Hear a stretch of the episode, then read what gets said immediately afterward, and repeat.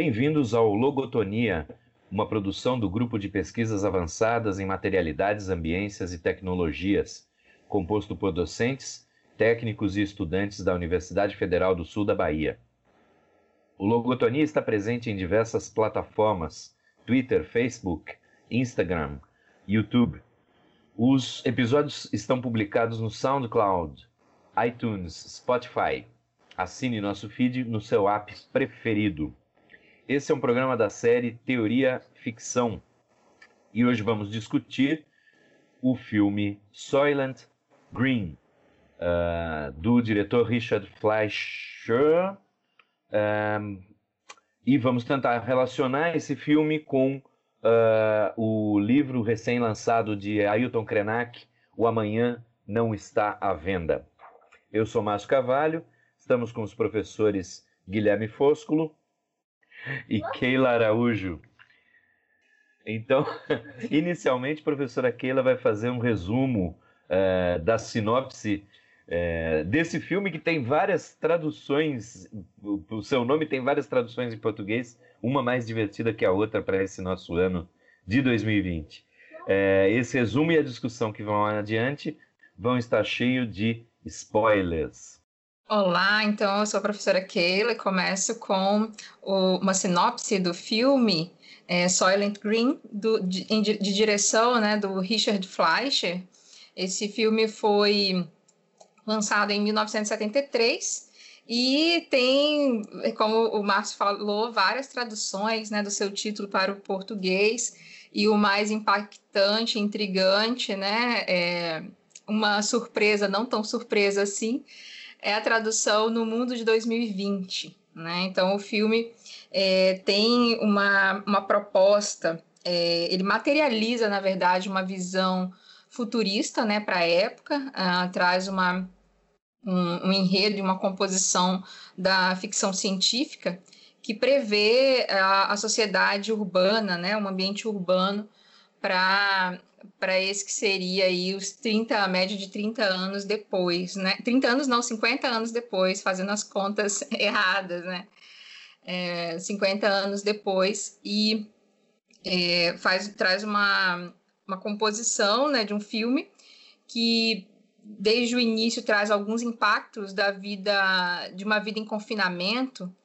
Então, é, desde o início faz a, a, uma, uma, analogia ali, né, uma indicação de, de ordem de, de recolher, né, principalmente a gente tem a, temos as, as marcas ali da, da, da, da, divisão de classes, né, então o ambiente inicial é de é periférico, né, é de, de casas populares, né, de apartamentos, e em seguida tem uma, um contraponto, né, traz um contraponto, que seriam o, os empresários, né, o meio empresarial, cria inclusive uma comida sintética nutritiva.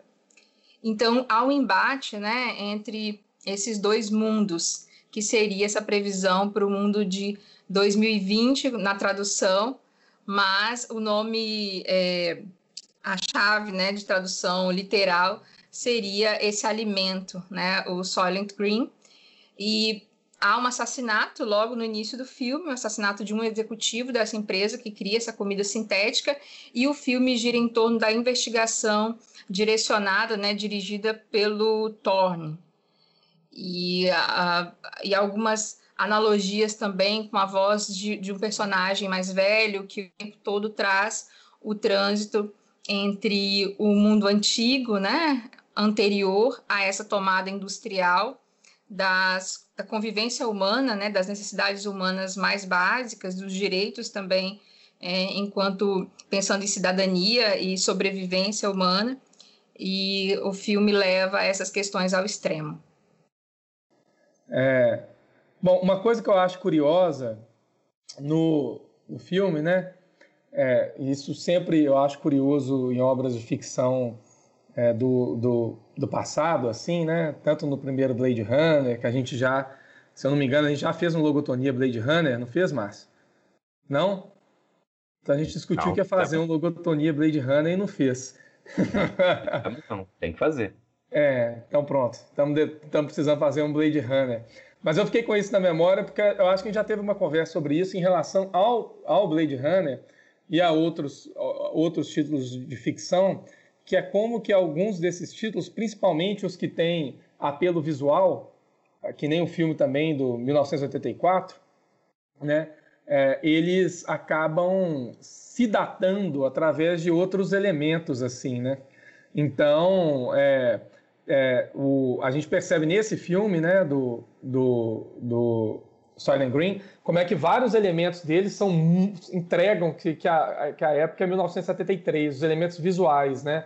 É, as roupas e também a coisa dos, dos videogames ali, meio arcade, como se fosse super inovador e tal é, o design dos móveis e tudo, tudo, tudo grita década de 70, né? E aí tem um, tem um filósofo também, é, é, crítico de arte, o Arthur Danto, estadunidense, né? E que tem, em um dos textos dele, que é A Morte da Arte, é, de 1984, ele, ele comenta, né? Como que, é, na verdade, não tem nada mais, por assim dizer, né, característico de uma época do que a projeção que essa época faz a respeito do futuro.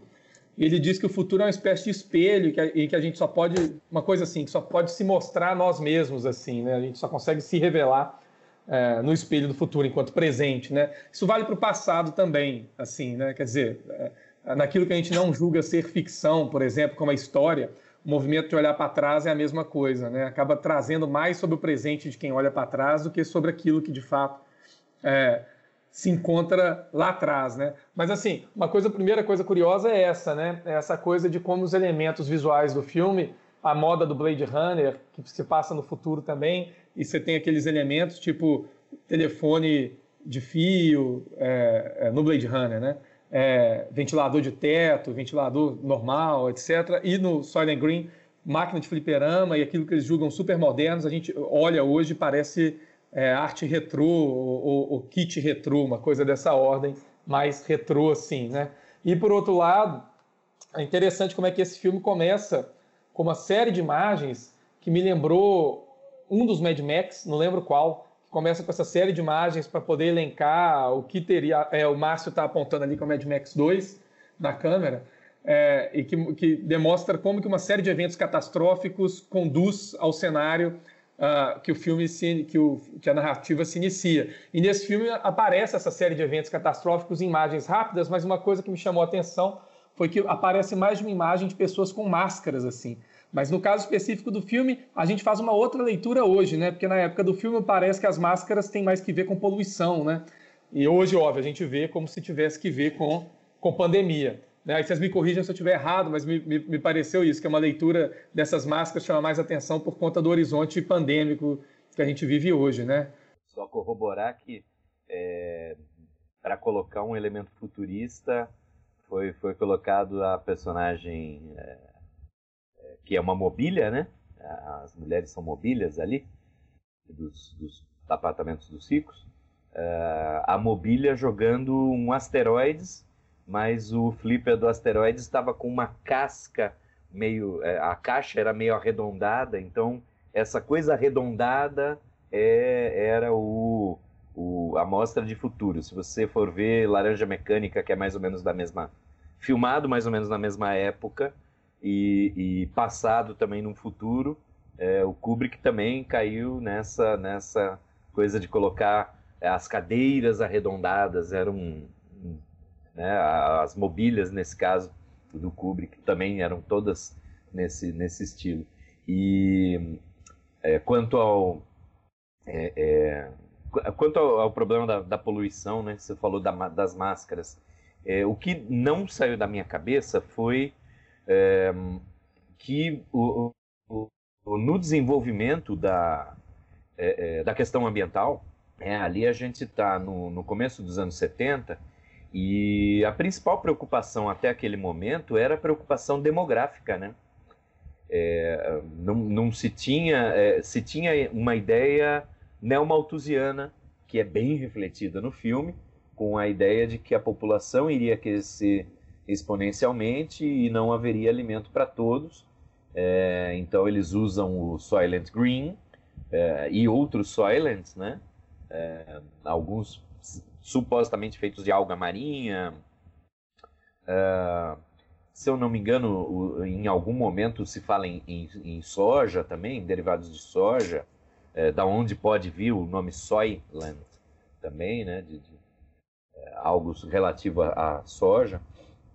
Mas isso me lembrou é, na verdade, o desenvolvimento da questão ambiental. E naquele momento era uma questão principalmente demográfica, é, que levaria a um colapso é, de, de, de, de, moradia e alimentação. Né? A alimentação é refletida nos, nos Soylent é, e a moradia é refletida em, em todas as cenas externas, é, diurnas, que são totalmente de multidões. É sempre multidões na rua, sempre multidões uh, dentro das casas. Aparentemente, o personagem do Charlton Heston tem um apartamentinho, ele é policial, né? É, mas muitas pessoas vivem na escada do prédio dele, né? Ele sempre que vai entrar ou sair do, do apartamento, ele tem que pular pessoas que estão deitadas. Então, me, me parece que tudo isso é reflexo é, do que se tinha, mesmo em termos teóricos, é, a respeito da questão ambiental naquele momento. O neomalthusianismo, a ideia do, dos limites do crescimento, né, que foi o primeiro grande, a primeira grande obra é, a, a, a, entrar no, no tanto no, no, na academia quanto no imaginário popular, com as suas consequências. É, lembro, é, eu me lembro, eu não consegui encontrar. Até procurei esse texto de novo, mas não consegui encontrar. Eu me lembro que li uma vez lá pelos idos dos anos 80 um texto do Isaac Asimov, que provavelmente era dessa época, mais ali para o início dos 70 e em que e o Asimov era um cara que é, é, tinha a sua pegada científica, né? Mas ele fazia previsões aqui para o século 21 que eram que hoje são absurdas para a gente, mas ele falava que é, é, com o crescimento populacional a gente vai chegar em dois, não lembro se 2050, 2100 e não vai haver espaço para as pessoas se deitarem no, no planeta. É, cada um, se, se, a gente fizer a conta, daí ele faz lá aquela conta dele e tal, e cada um vai ter um metro quadrado para viver é, se você dividir a quantidade de pessoas com a quantidade de, de terras é, é, utilizáveis, né? É, então, é, mesmo... E, e, aí, lembrar que a gente começou Logotonia nesse ano maluco de 2020, exatamente com, com o Asimov, que era o centenário, é o ano do centenário do Asimov. É, a gente começou com o Eu Robô, não foi? E e, e agora terminamos aqui com uh, o mundo de 2020, apesar da, da história se passar em 2022, é, aquelas traduções geniais que a gente tem, né, é, de, de, títulos de filme, é, mas meio que para dizer que é, é, um relato da, da época, né, um, é como o, o que o Guilherme falou em termos de arte, é, talvez a gente possa falar também em termos de, de sociedade, o que estava é, borbulhando é, como preocupação é, é, de, de, uma, de um conjunto de pessoas, né? não dá para dizer que é de, de, da população como um todo, mas de um conjunto de pessoas, era essa questão ambiental, mas ainda uma questão ambiental incipiente, é, voltada mais para a questão demográfica é, projetando para o futuro uma, a, a fome é, e a falta de, de espaço para habitação, a destruição da natureza de uma certa maneira, mas por conta de demandas é, demográficas. Eu também vou, vou passar, tem, tem outras referências. É, dando sequência né, esse, a esse recorte, esse olhar sobre esses elementos materiais, né, principalmente do espaço, eu notei que essa a, a mobília, né, é, para além dessa visão é, que ele aprofunda, né, que o, fi, o filme traz de uma forma com destaque, né, do, da nominalização e também é, dos papéis em que as mulheres ocupam no filme, né? Mesmo como mobília, como o, o que muda né, a pessoa ali, então naquele envolvimento do, do executivo, que é assassinado, depois aquele mesmo papel é, assumido por outra pessoa, né, por outro homem, é, e é, é, é, bastante intensificada essa noção, né, essa, esse nome de mobília acaba tendo também uma, uma significação em relação à forma como a mulher é, é tratada né, e considerada nesses, no mundo, né, no, naquele ambiente ali. Então, eu acho que é, o filme chama muita atenção para isso, para violência, é, para estar disponível, é, para fazer parte da, da decoração né, da casa. E em que a opinião não importa muito, né? Acho que tem uma participação ali da personagem, não lembro exatamente o nome, mas é, parece que uma, a voz dela também é, é, um pouco desconsiderada em algumas situações, aí tem alguns clichês, assim, também depois que se assume no segundo momento é, de, de, proteção, né? De uma, de uma certa fragilidade. É, outra coisa também que ficou bastante destacada que esses elementos materiais, eu notei ali que a decoração, né, a parte arquitetônica, eu acho que acerta bastante é, nessa visão de, de antecipar futuro, né, de previsões. Achei os espaços e tem a ver também com aquele ambiente de, de, de é, sanitário, né, de, de, de limpeza também, sabe? Então, os ambientes são cleans, né, aquele apartamento tem uma, é, todo branco, vidro, então, é, acho que acerta um pouco, né? E a gente vê muitos apartamentos, né, atuais, assim, então essa pegada clean, principalmente numa, numa visão é, é, de decoração interna de ambientes, de uma visão norte-americana, né, de um modelo bastante norte-americano, clean, é muito espaço, tudo muito branco, vidro, espelho, eu notei isso. E ainda sobre esses materiais da espacialidade, principalmente referentes à arquitetura, é, as fachadas também, eu notei fachadas com, com fechamento de vidro.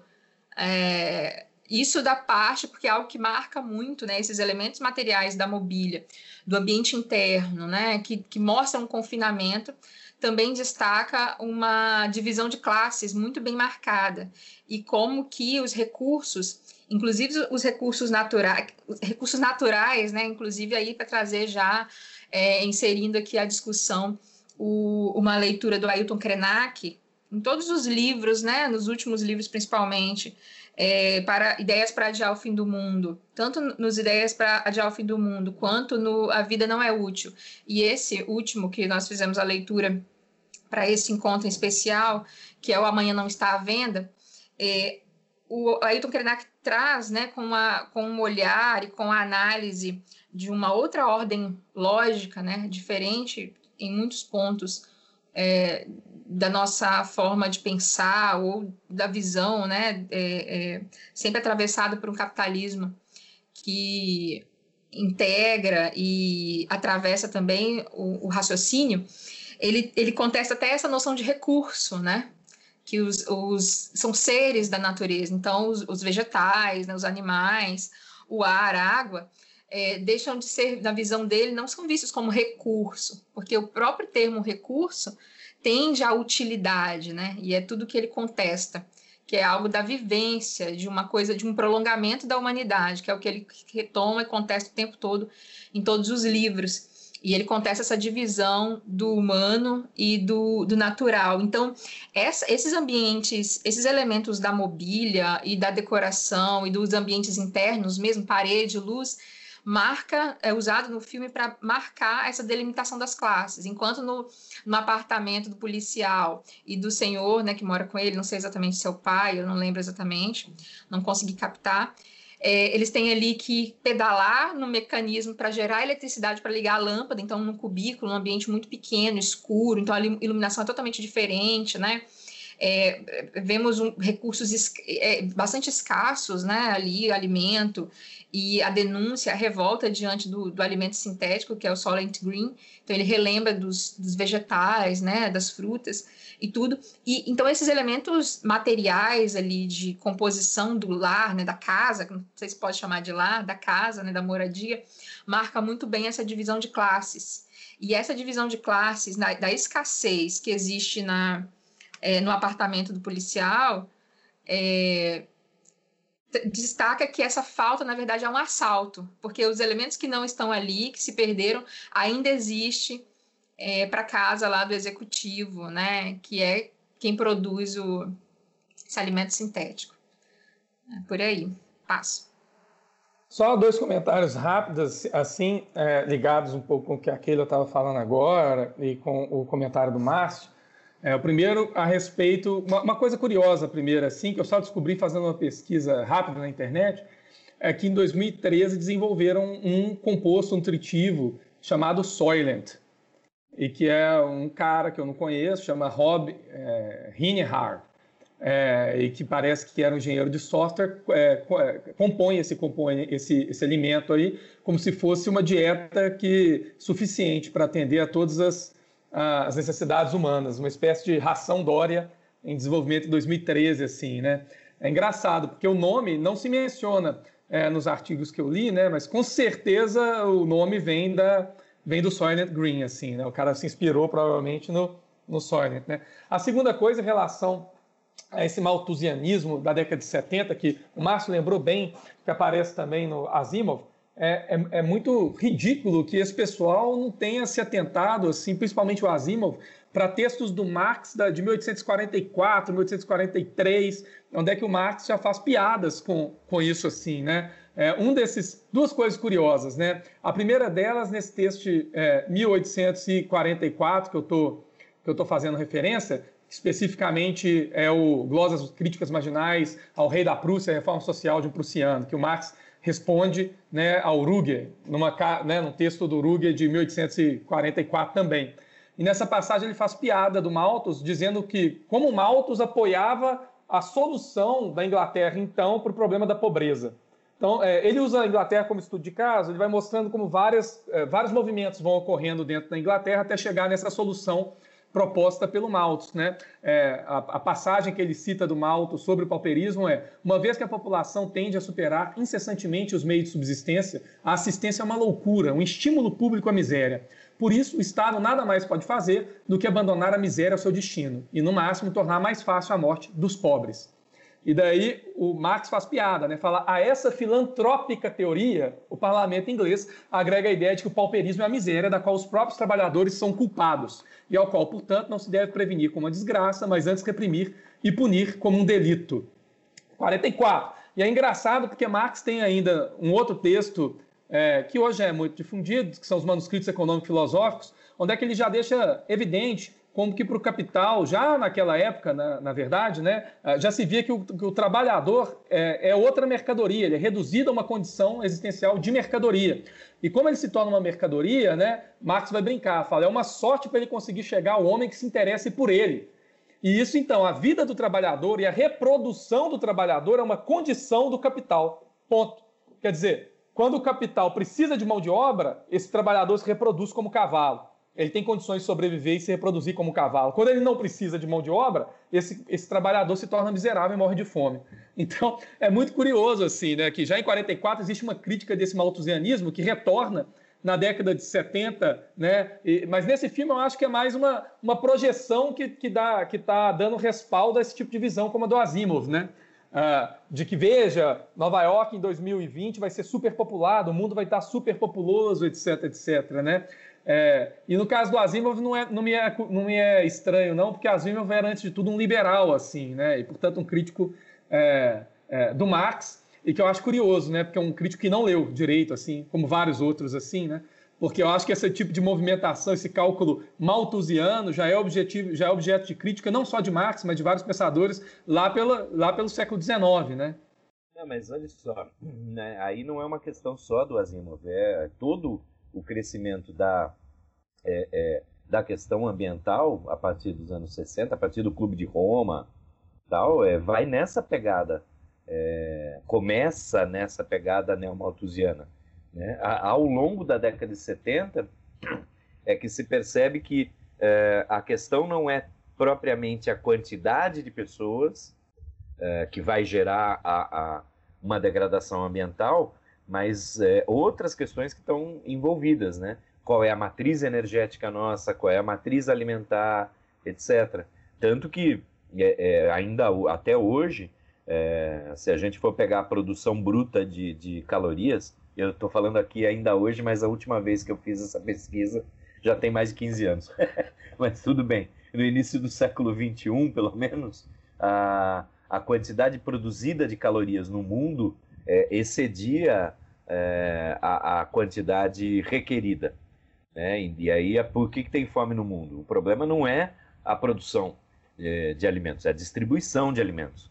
É, é o fato dos alimentos se perderem em, em transporte, é o fato dos alimentos, é, grande parte das, dessas calorias está concentrada hoje é, em supermercados dos Estados Unidos e do, da, dos países europeus. Né? Então, é, hoje é, a questão ambiental evoluiu e, e, ultrapassou essa questão malthusiana, mas foi neomalthusiana, mas foi ela que trouxe à baila é, é, a questão. E aí ela estava no espírito do tempo, estava no Zeitgeist ali do final dos anos 60 e início dos 70. Eu tenho aqui atrás de mim o Duna, que é de 65, se eu não me engano, e, e uma das preocupações do Duna já é uma preocupação ecológica, mas num certo momento uh, o Frank Herbert escreve, se eu não me engano, lá num dos apêndices que vai contar a história pregressa de como chegamos ao, ao planeta Arrakis, é, ele vai dizer que a, a, na, na, na, na, ecologia a questão é, é quantos indivíduos podem ocupar um determinado nicho ecológico, mas na vida humana é, tem que se questionar não quantos indivíduos, mas quantos qual é a qualidade dessa, dessa vida nesse nicho ecológico. Então, é, também tem essa preocupação demográfica. Né? É, só para dar um exemplo de como estava no espírito do tempo ali. É, são preocupações que a gente vai ver é, possivelmente a gente vai ver menos, vai ver diminuindo. É, mais um é, exemplo só, de Só para fazer um comentário tá, muito, tá, muito rápido, Márcio, desculpe interromper, é só porque está no espírito do tempo desde o século XIX, né? É isso. São 100 anos, 150 anos que seja, de malthusianismo, na versão original e na versão neo. Né? Essa é o, a parte que eu acho curiosa, assim, né? É, mas, mas teve um arrefecimento, né? Porque, em, em especial, é, durante parte do século XX aí que foi motivada, que, que foi marcada por grandes guerras, é, teve um arrefecimento disso e a gente teve períodos em que foi estimulada a, o crescimento populacional. Tá? Teve um momento, os momentos de boom, os baby boomers, etc. Então, talvez é, seja exatamente aí um, um momento em que, é, e aí pensando na, na racionalidade ocidental, etc., é, a gente passou por um período, por uma Segunda Guerra Mundial, que resultou numa redução populacional, principalmente é, de homens adultos, e aí passa por um estímulo no pós-guerra para gerar crianças, para gerar filhos, e a gente está chegando ali nessa década de 70, final de 60, no começo dos 70, com um pera, pera, pera, já tem muita criança, agora é hora de diminuir, já refizemos. Então, é só para. Me, me parece que houve ondas aí desse, desse malthusianismo. É, Mas é só porque e... se a gente voltar um pouco para trás, lá para aquela brincadeira da crítica do Marx, você para para pensar, veja, na expansão ou retração dos ciclos do capital, essas, esses movimentos estão respondendo a isso, mais do que a outras coisas, assim, né? É. O é. Bauman, né, quando ele do refúgio humano, né, ele está tratando dessas questões também e que essa, esse diálogo, né, que vocês estão trazendo traz essa noção de, de uma de uma espécie de programa também, né, que acompanha essa esse crescimento da população e também como capital é, acompanha e, e, e, lucra com isso, né? E, e, procura adequar seus interesses. Então, essa. E o, o, filme tem isso muito destacado também, nessa noção do, de refúgio.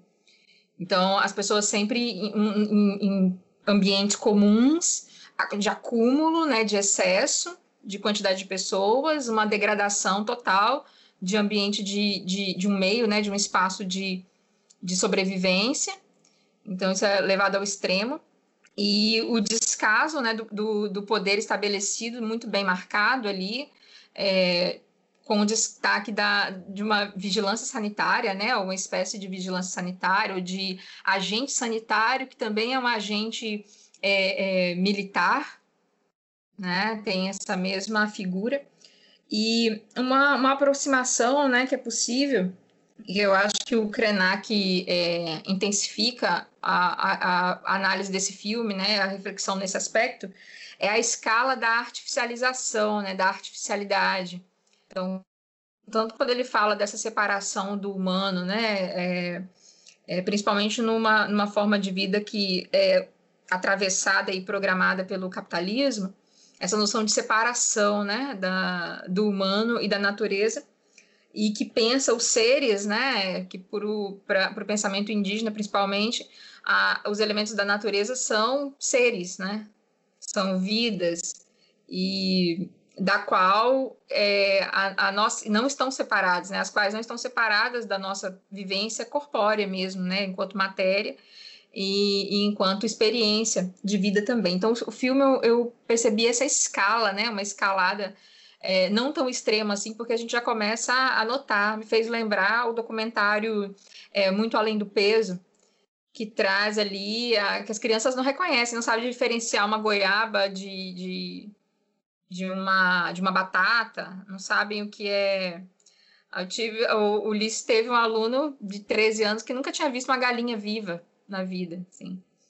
Né? Então, é, o filme traz esse, esse extremo ali da, da artificialidade para o alimento, né? E, e, aí põe em xeque essas questões do, do ser humano enquanto organismo, né? Enquanto algo orgânico, que vai realmente ali se extremar mais para o final do filme, né?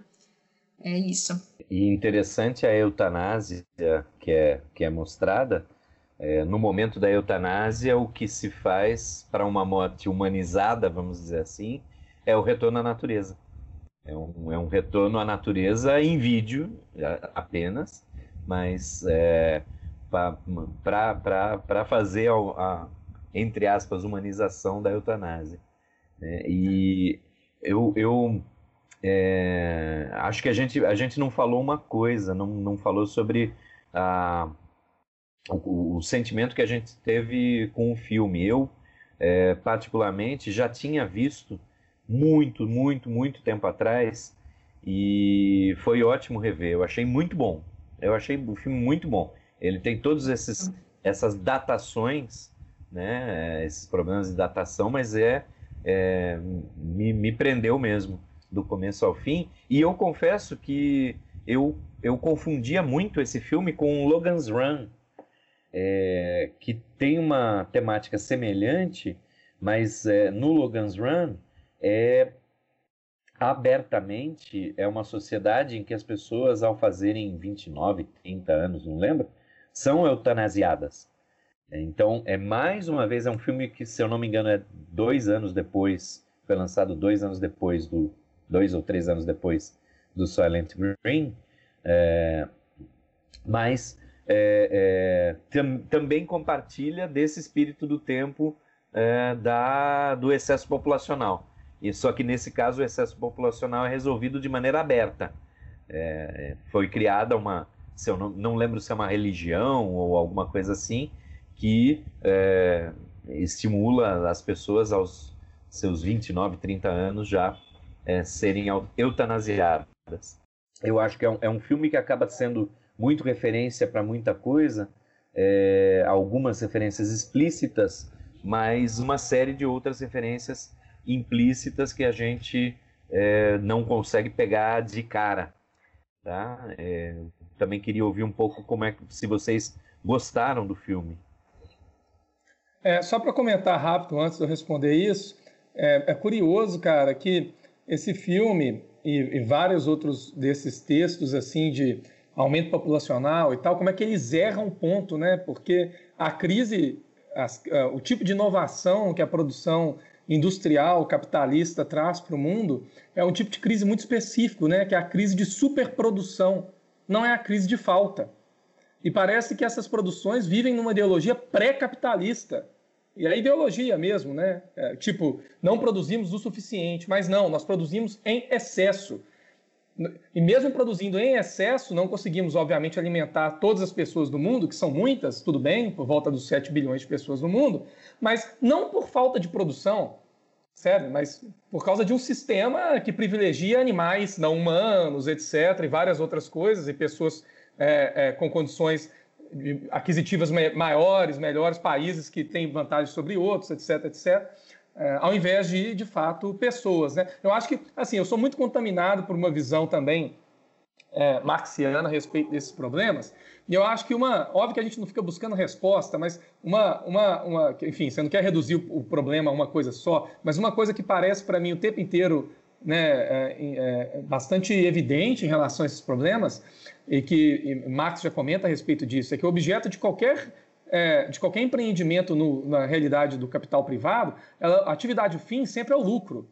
Então, a atividade fim dessas, né, enfim, da, da, da, da, indústria alimentícia ou das, né, das fazendas, das no, da nossa, do nosso agronegócio, ela não é exatamente alimentação, não é exatamente alimentar as pessoas, é, é a mesma atividade fim de qualquer outro setor, de informática, de carros, de drogas, etc, etc. Não é exatamente oferecer serviços e produtos, mas é, é é extrair lucro, né? Ah, então, quer dizer, acho que é um problema aí difícil de contornar e um problema que parece que fica sempre meio escondido, né? É, quando a gente pega algumas mídias, alguns, algumas obras é, de, enfim, principalmente essas distópicas, né?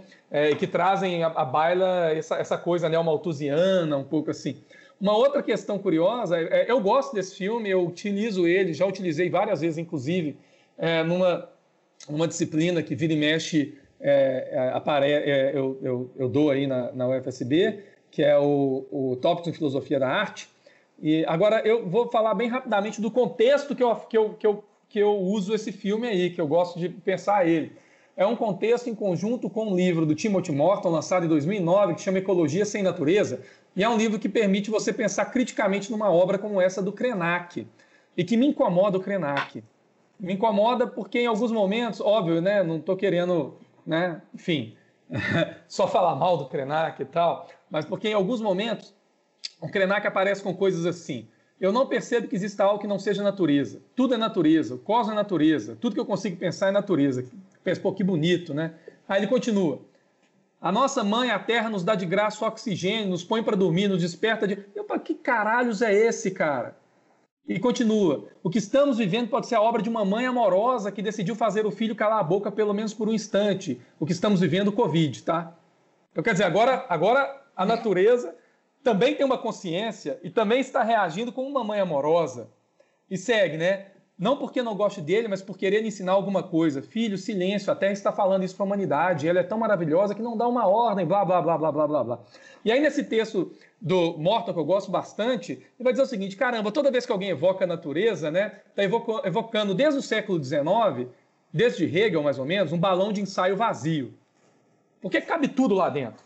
Só que, em geral, quando a gente fala natureza, a gente coloca lá dentro outras coisas a ideia de harmonia, a ideia de plantinhas e animaizinhos que a gente gosta vivendo em harmonia. A gente não pensa, por exemplo, que um futuro distópico, pós-humano, onde a gente destruiu, por assim dizer, as nossas condições de vida na Terra, não necessariamente vai destruir todas as condições de vida na Terra. E no balai de gato da natureza, isso também é natureza. O ecossistema de um lixão também é natureza. O ecossistema das cidades também é natureza.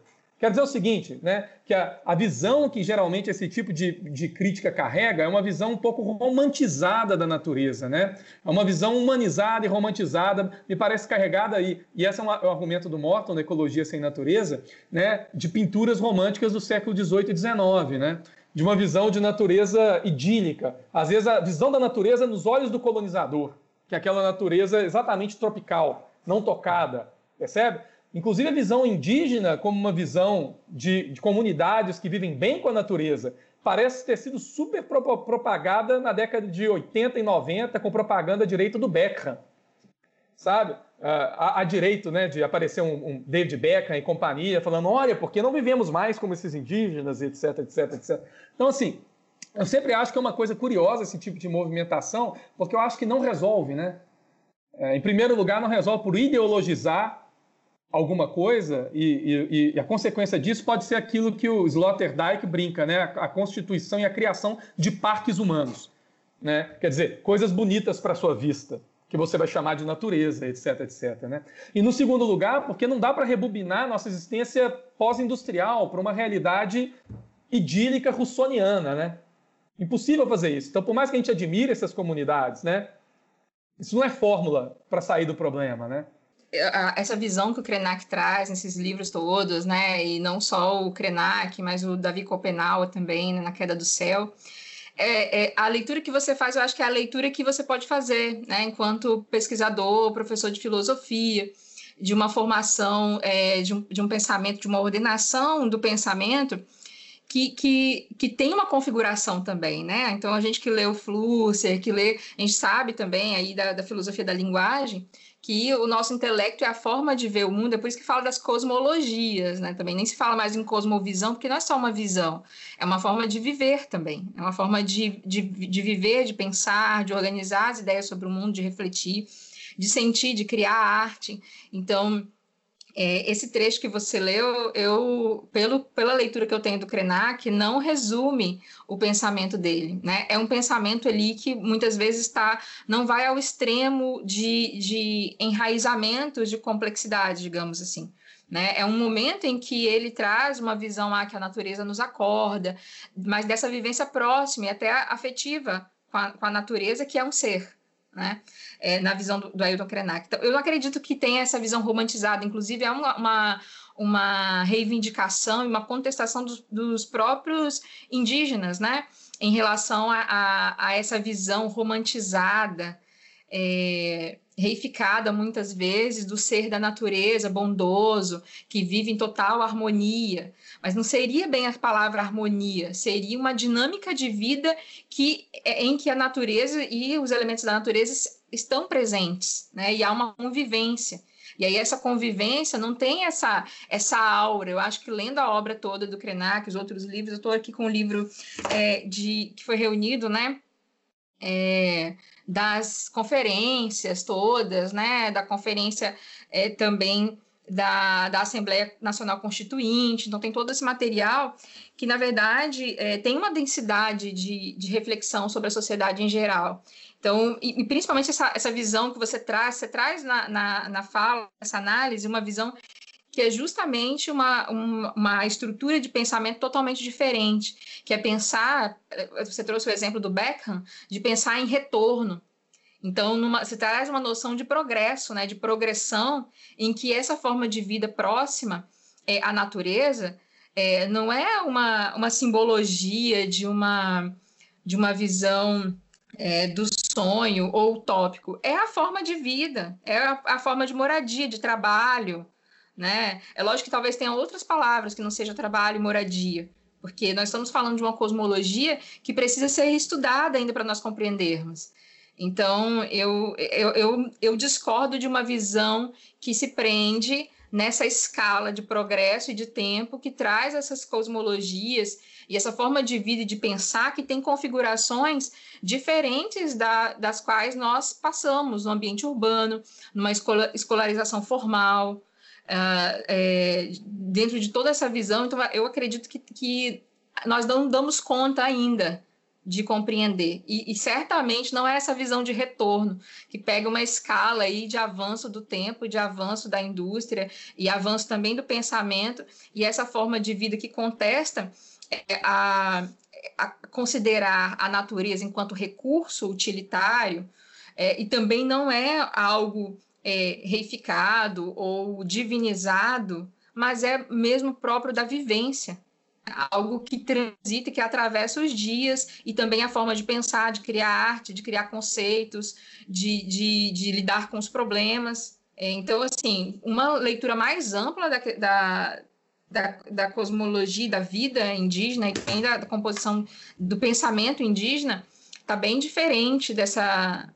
Porque, na verdade, quando, quando a gente começa a pensar indígenas, ou a gente pensa como atraso, ou pensa como uma divinização, né? um excesso de, como você destaca. E, e, a, e a questão é muito mais, mais complexa mesmo, né? Assim, é, no sentido de que nós ainda não, não alcançamos nesse sentido. Porque a, a estrutura de raciocínio, é, ela parte de referências, né, de experiências bem diferentes da nossa. É, só um comentário rápido, Keila. Eu não estou comentando de todos os indígenas e do pensamento indígena em geral. Estou comentando desse texto do Krenak. Né? Não estou fazendo uma avaliação de cosmovisões, não estou pegando Viveiros de Castro, Copenau, julgando todo mundo no, saco, no mesmo saco, não. Estou pensando nessa passagem do Krenak, ela aparece em outras obras do Krenak, é uma visão que tem alguma ressonância com algumas comunidades indígenas, a coisa da Pachamama, certo? E é uma coisa que parece para mim sempre uma coisa assim, da, da, minha, da minha, obviamente, da minha, da, minha formação, né? do meu modo de ver. Uhum. Parece sempre uma coisa bastante estranha. Porque para mim sempre parece uma coisa, para dizer em termos de, de filosofia, de quem vem de uma tradição ocidental como a minha, tipo, estamos de novo arrombando porta aberta e voltando para alguma coisa que já foi.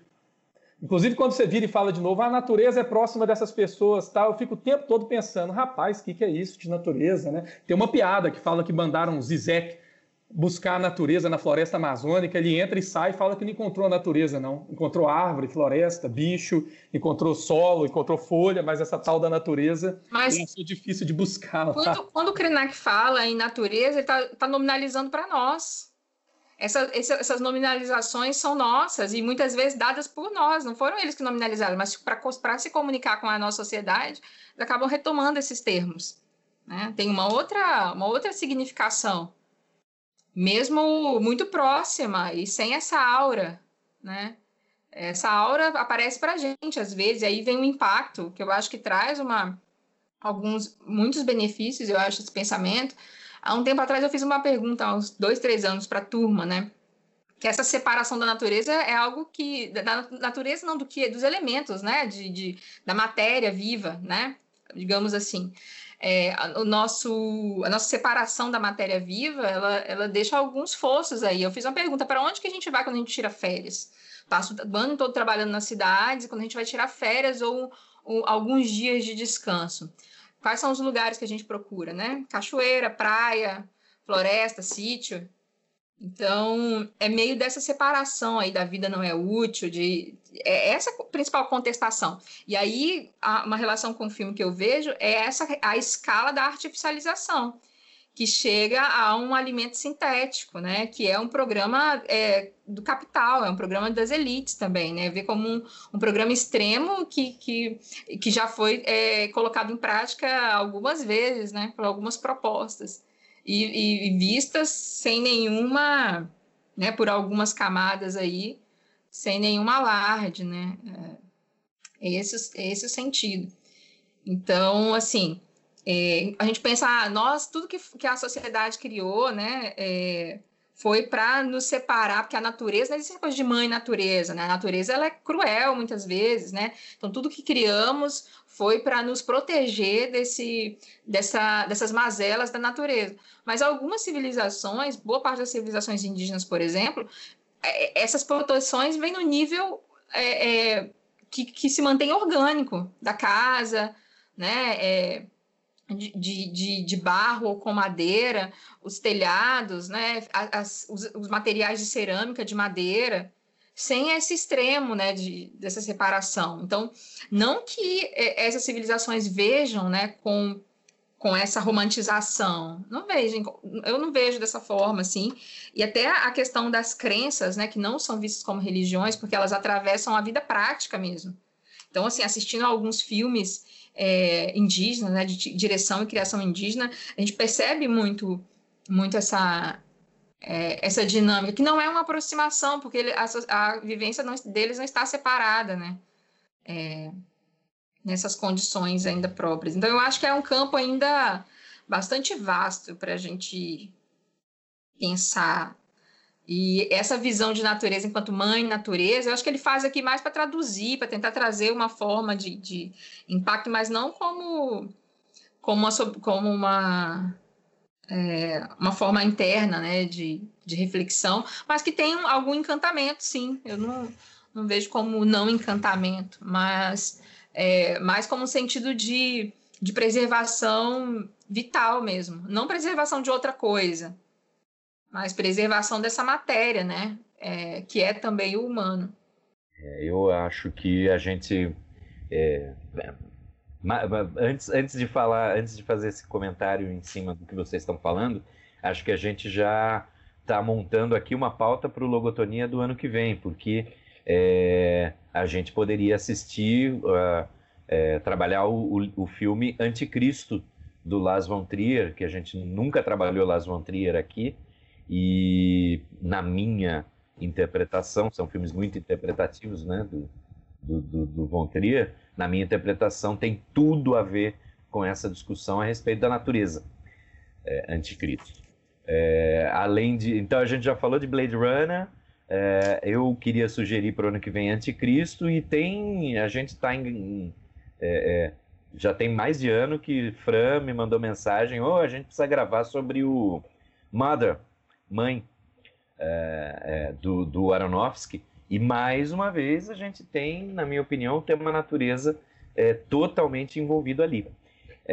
agora, quanto ao, a, a, essa discussão, o, o, o tempo que eu trabalhei é, com sociologia ambiental, é, a, a, a, talvez a premissa que a, gente, que a gente tem é que não existe mais natureza natural. É, acho que é, é, isso um pouco, em outras palavras, o que o Guilherme estava falando do exemplo do Zizek. Não, porque não existe mais, em, em lugar nenhum do planeta, é, uma natureza que não tenha sido tocada é, pelo humano, seja materialmente, seja idealmente até, até como idealiza, idealização. Então, eu, não, eu, eu tendo a concordar que, é, a, com, a fala de Guilherme, de que às vezes a gente olha para um passado que não é também um passado é, real, é um passado idealizado e, e projeta esse passado é, para um, um, como uma possibilidade, esse passado que nunca existiu, como uma possibilidade de futuro. É, é, eu, eu lembro muito, muitas vezes do Nelson Mota, uma vez eu li uma entrevista dele e o pessoal falando: Ah, Ipanema, como era maravilhosa, vocês sentando ali no bar com Tom Jobim, com Vinícius. E ele respondeu: Era uma merda, faltava água, não, vira e mexe, não tinha energia elétrica, a gente tinha que pôr gerador, é, não, não chegava mantimento. É idealizado. Né? E eu acho que a gente idealiza também muito é, isso, esse passado, e acaba projetando ele para um futuro. Né? Então, eu, eu tendo a concordar, eu tendo a ter uma visão mais pessimista. E, e até nesse aspecto, acho que o, o Amanhã Não Está à Venda, do, do Krenak, é, acaba, o livro termina com um chamamento. E a, a minha a minha índole é, pessimista me faz é, achar que esse chamamento, infelizmente, vai cair no vazio. Né?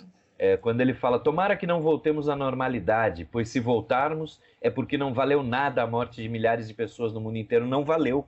Não valeu nada. É, infelizmente, não valeu nada e vai continuar não valendo.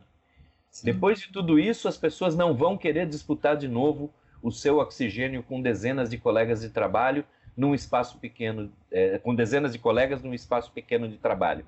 Vão sim, porque essa. Aliás, nem acabou, já estão disputando, né? É, eu ia. É, a gente já eu ia justamente trazer essa pergunta, assim, de. E quando ele fala que me incomoda um pouco, né, não ter avalido nada, né, pessoas, assim, milhares, nunca vale, né, essa coisa de valer, eu acho que o termo ali é um pouco complicado, mas nesse estágio da pandemia, é, a gente tem respostas, né? E na, lá no início também, né? Eu também li esse, esse é, artigo do Domênico De Masi, que ele cita aqui, E eu tive a mesma impressão, vai, né? A gente não vai voltar sim, né? As pessoas vão esquecer ou vão naturalizar essas mortes todas e, e com a visão mercantilizada e, e, vai seguir. Então, assim, é um livro que nesse estágio da pandemia, né? Eu acho que isso é, é bastante válido para discussão, né? De último encontro do final do ano, é que a gente já tem essa, algumas respostas aqui. Na própria época já tinha essa, essa resposta do Krenak, mas talvez o papel dele seja seja colocar essa pergunta mesmo que incômodo para as pessoas responderem. Eu, eu acredito que ele já tinha essa resposta também, tenho certeza que já tinha essas respostas. É, só para localizar, é, dezembro de 2020, nós estamos gravando esse, esse podcast e nesse momento é um momento em que no Brasil nós já ultrapassamos os 180 é, mil motos e voltamos ao patamar, estamos voltando ao patamar de mil motos por dia, patamar que a gente manteve durante aproximadamente cinco meses.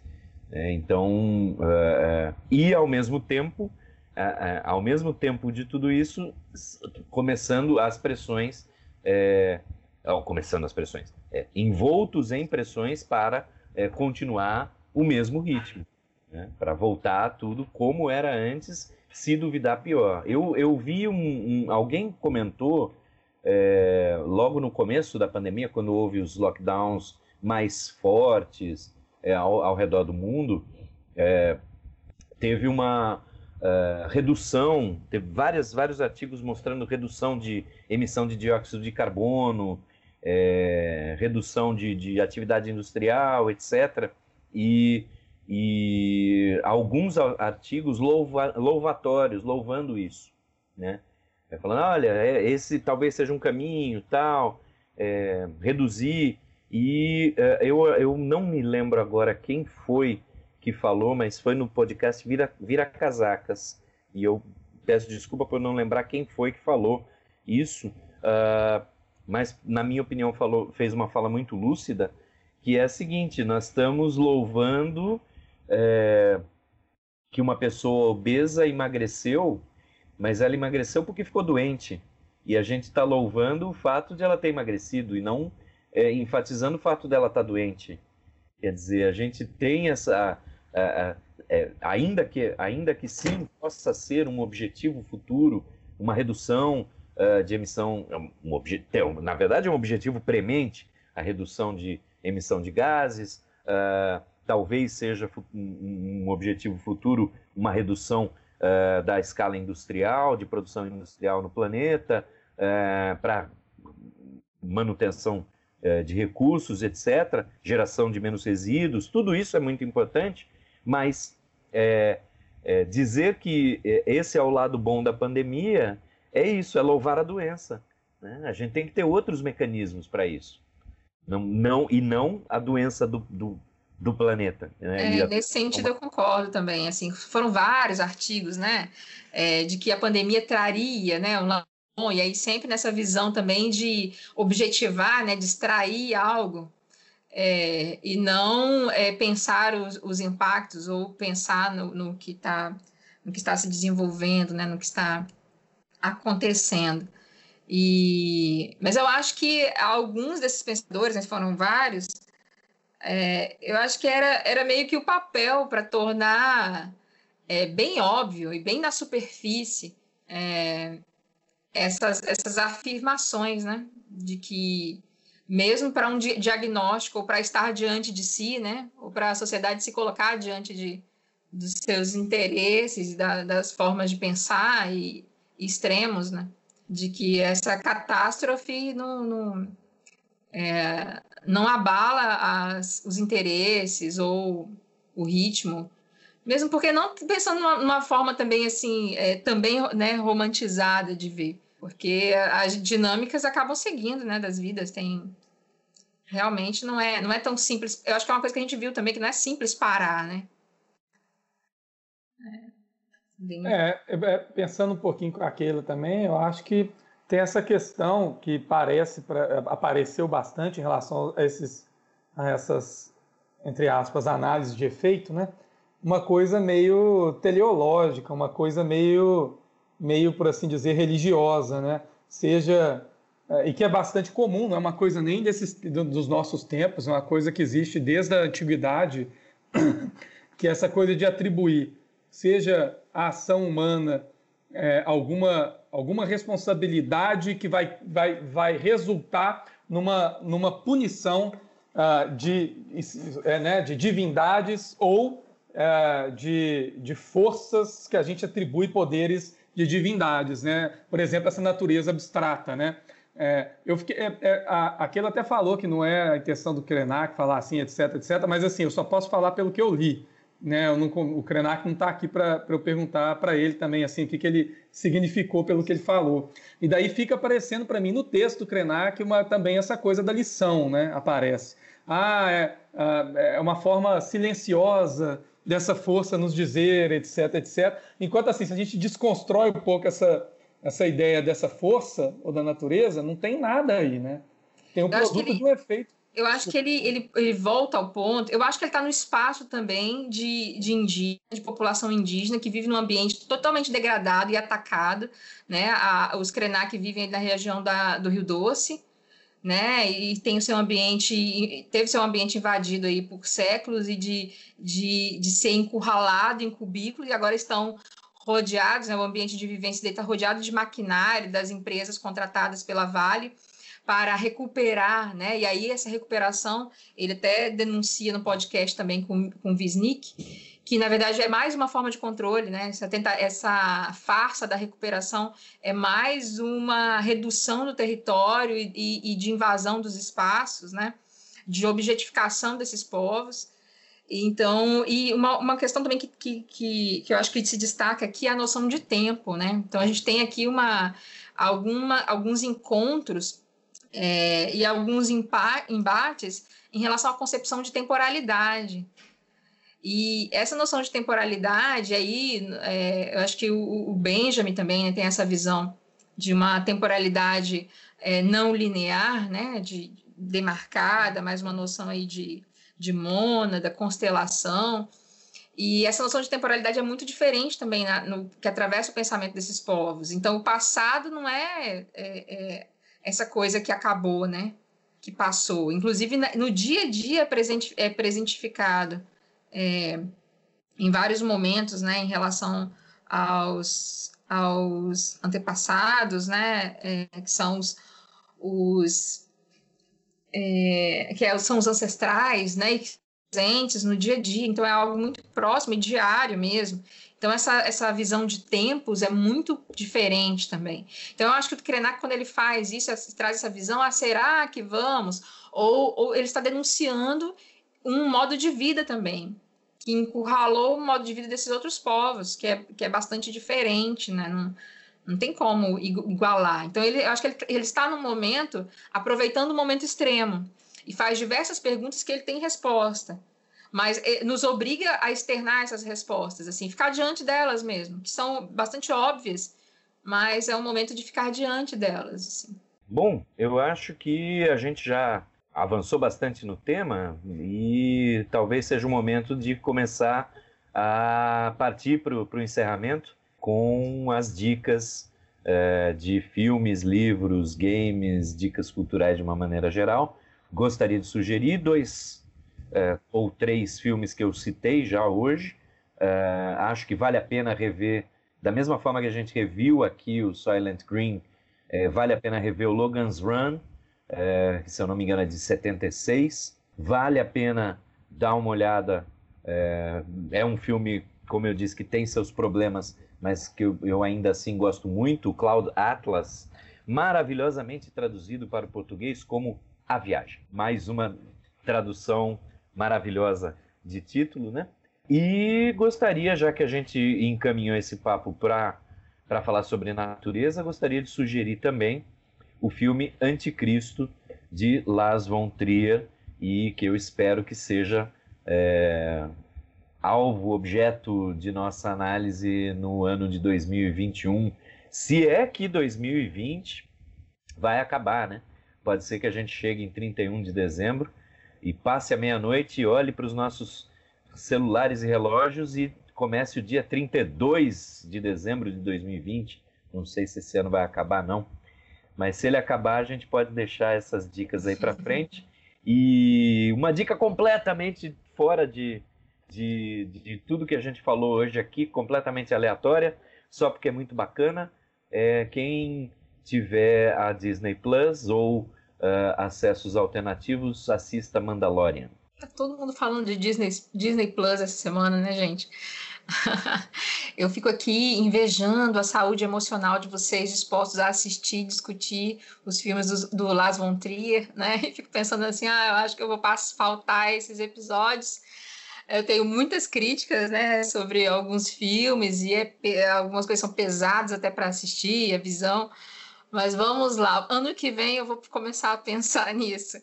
É, as minhas dicas é, são é, o livro, né, Torto Arado, do Itamar Vieira Júnior, que ganhou Jabuti desse ano, e também o Prêmio Oceanos, né, ontem saiu o resultado. Eu estou lendo, comecei a ler no, no fim de semana passado, e em dois dias aí a, a, li a metade do livro, estou envolvida e, e não cheguei ainda ao final, mas eu indico, né, para acompanharem nesse processo de leitura. E também é um livro bastante desafiador, né? Tem uma densidade narrativa muito bem-vinda. Estou gostando bastante, intrigada com algumas questões, algumas, alguns pontos críticos também. Mas fica o, o convite. E que assistam ao documentário Amarelo do Emicida, né? Que é um documentário show, né? Ele traz as músicas, as gravações. E também um documentário histórico de formação desse país, né, de uma formação cultural, uh, de lutas e de sobrevivências. Então fica aí a dica para recuperar um pouco do fôlego ou criar fôlego. Bom, como, como dica, assim, então, né, eu vou falar de um jogo muito rápido, que é o Death Stranding, que eu joguei ele, foi no, na virada é, de, de 2019, é, então já vai para um ano. E curiosamente é um, é um jogo assim que, que eu fiquei pensando como que depois que ele foi lançado ele, ele se relaciona um pouco com o ambiente da pandemia que a gente que a gente meio que aprendeu a conviver, né? Ou quem, quem aprendeu a conviver, porque sei lá, parece que também muita gente né, continuou vivendo como se não tivesse acontecendo nada. Mas é um jogo que acontece uma grande, um, um, enfim, um grande evento apocalíptico e as pessoas passam a viver em comunidades fechadas, isoladas umas das outras e tal. E como também as redes de internet e etc. falham, uh, enfim, a ação fica por conta de pessoas como personagem principal, que no caso do jogo é o Sam Bridges, feito, é, interpretado pelo, pelo rapaz, esqueci o nome do, do, do ah, Norman Reedus, que é o ator norte-americano que interpreta o Sam é, Bridges, né, no, no, Bridges no jogo. E, é, enfim, o jogo é, é, curioso, assim, nesse sentido, fazendo uma aproximação dele com o, o que está ocorrendo agora, mas também, por outro lado, é curioso como o evento apocalíptico do jogo, ele não tem, ele não tem uma forma específica, assim, né? As pessoas ficam especulando sobre o que aconteceu, tem uma chuva que envelhece, tem uma série de eventos bizarros acontecendo no cenário é, é, em que o jogo se passa, mas me parece, assim, fazendo uma, uma, uma análise é, é, já há algum tempo, que me parece próxima atividade de despersonalização, de dessubjetivação, uh, que é promovida pela pelo, pelo evento né, do modo de produção do capital privado. Né? Então, aquilo que o, o Marx brinca de que o trabalho morto vive do trabalho vivo, vive de chupar o trabalho vivo, parece uma coisa dessa ordem no Death Stranding, na medida que as pessoas que são é, são expostas ao, ao, evento, né, elas envelhecem e tendem a, a, morrer assim, né, e se despersonalizar um pouco e tal. Então fica essa dica desse jogo. Agora, hoje em dia, está barato. Acho que tem várias promoções dele para quem tem Xbox, PS e até PC. Acho que na, na casa de uns 30 reais, 25 reais, você já encontra é, o jogo hoje. Eu vou ficando por aqui então. É, um abraço para todo mundo. Tchau, tchau, gente. Obrigada. Abraços a todo mundo, se cuidem